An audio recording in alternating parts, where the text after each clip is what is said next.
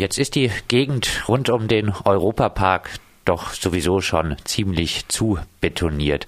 Warum sind dann die neuen Hotelpläne überhaupt noch schlimm? Ja, also was wir als BUND ein Stück weit erleben, ist so eine Europaparkisierung Südbadens. Das heißt, man muss sich das einfach mal in seiner Gesamtheit vorstellen. Der Europapark wurde 1975 gegründet, damals auf einer Fläche von 16 Hektar. Kleiner, überschaubarer Park, Familie Mack hat es gemacht, große Lebensleistungen, großes soziales Engagement auch der Familie, aber seither wächst und wuchert dieses Teil. Jetzt im Jahr 2018 sind wir bei einer Gesamtfläche von 134 Hektar und da waren im Jahr 2017 5,6 Millionen Besucher und Besucherinnen. Also ein riesiges Projekt. Und jetzt kommt dieser neue Wasserpark dazu, von dem du gesprochen hast, nochmal 45 Hektar. Und obendrauf kommt jetzt nochmal eine mögliche Fläche von 100 Hektar für so einen Centerpark. Nochmal trotzdem die Frage, ist es nicht besser, wenn äh, die Projekte, die existieren, dann wenigstens an einem Fleck praktisch äh, stattfinden, als wenn sie noch ein bisschen weiter weg, wo vielleicht die Kulturlandschaft noch etwas weniger äh, versiegelt ist? Naja, es geht natürlich auch um die Frage, äh, wie beeinflusst das die Umgebung?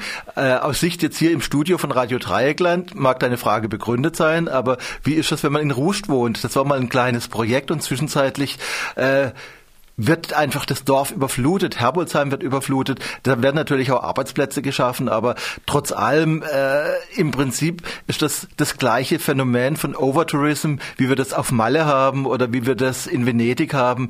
Äh, ein Projekt, das anfangs gut war, wächst und wächst und wuchert und wird größer zu auf, zu Lasten der Anwohner und Anwohnerinnen in den Dörfern und auch zu Lasten der Natur. Also einfach äh, der bisher gab es so eine Art friedliche Koexistenz zwischen Europapark und Natur, obwohl natürlich äh, der Lärm weit in das Naturschutzgebiet Taubergießen hineinging. Aber jetzt hat der Europapark beispielsweise ein riesiges Problem. Nämlich ein Parkplatzproblem. Das Schlimmste, was einem Park passieren kann, war die Meldung, die im letzten Jahr ab und zu mal über den Äther lief. Äh, überall Stau auf dem Weg zum Europapark und dann kam die Meldung, liebe Leute, kehrt um, alle Parkplätze sind voll. Und wie wird jetzt das Problem gelöst? Man will eine Seilbahn über, den, äh, über das Naturschutzgebiet Taubergießen bauen, um drüben im Elsass wieder ebenerdige Parkplätze zu bauen. Und das führt dann natürlich dazu, dass da Millionen Menschen äh, über, den, äh, über das Naturschutzgebiet schweben und die wollen dann da auch alle spazieren gehen.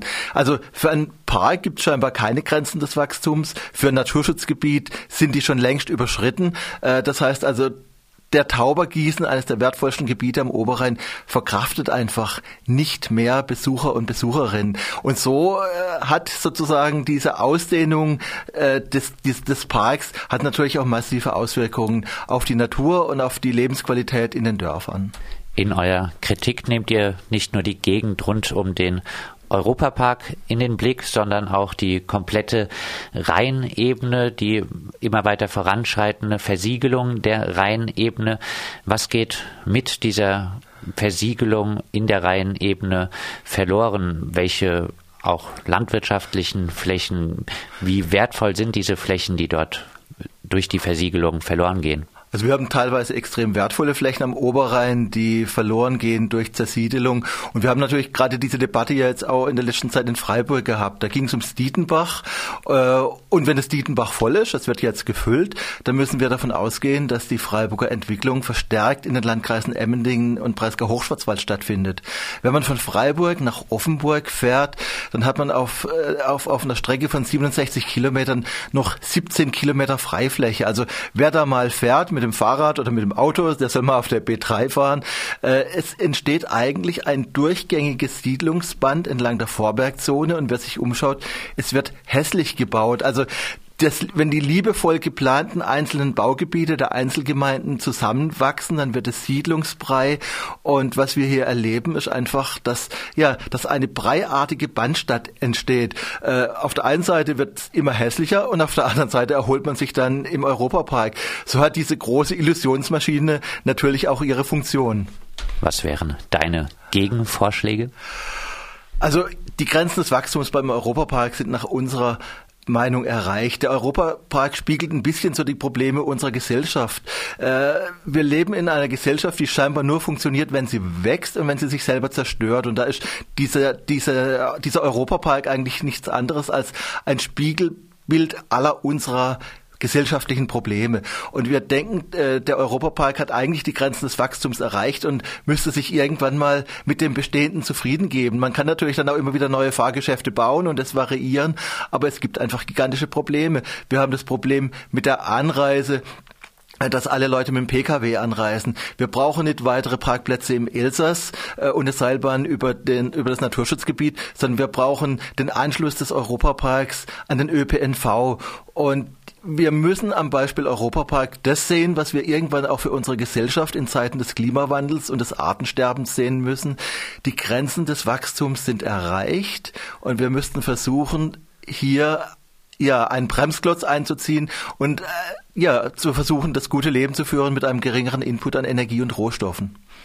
Dann äh, zum Abschluss noch der erweiterte Blick auf die Rheinebene, auf die komplette Rheinebene. Ihr macht die Frage auf, stellt die Frage, wohin geht der Oberrhein, wohin sollte der Oberrhein gehen? Also wie gesagt, da bietet sich natürlich jetzt gerade dieser Streit um den Europapark und um diesen neuen Centerpark bietet sich an, irgendwann mal diese Debatte zu eröffnen. Beim Dietenbach wurde sie eröffnet. Wir als BUND stehen auf der einen Seite zwischen sozialer Verantwortung für die Mieter und Mieterinnen, die keinen Wohnraum finden oder überteuerten Wohnraum bezahlen müssen und zwischen dem Dilemma, dass der Oberrhein immer mehr zugebaut wird und dass wir tatsächlich in einer Situation sind, wo der Oberrhein irgendwann so hässlich und zugebaut ist wie der mittlere Neckarraum. Das wollen wir nicht. Wir brauchen brauchen auch für die Lebensqualität der hier lebenden Menschen Natur und Naturfragmente. Wir brauchen landwirtschaftliche Flächen. Und dazu erleben wir leider keine öffentliche Debatte. Die Debatte wird häufig in Nischen geführt, an kleinen Einzelbeispielen, aber man muss diese Puzzlesteine zusammenlegen und muss über die Entwicklung des Oberrheins breiter diskutieren. Das fordert Axel Bayer vom BUND Südlicher Oberrhein. Mit ihm haben wir gesprochen über die neuen Pläne am Europapark noch ein neues Hotelresort zu errichten. Das wird langsam die Grenzen des Wachstums sprengen, so Axel Mayer vom BUND.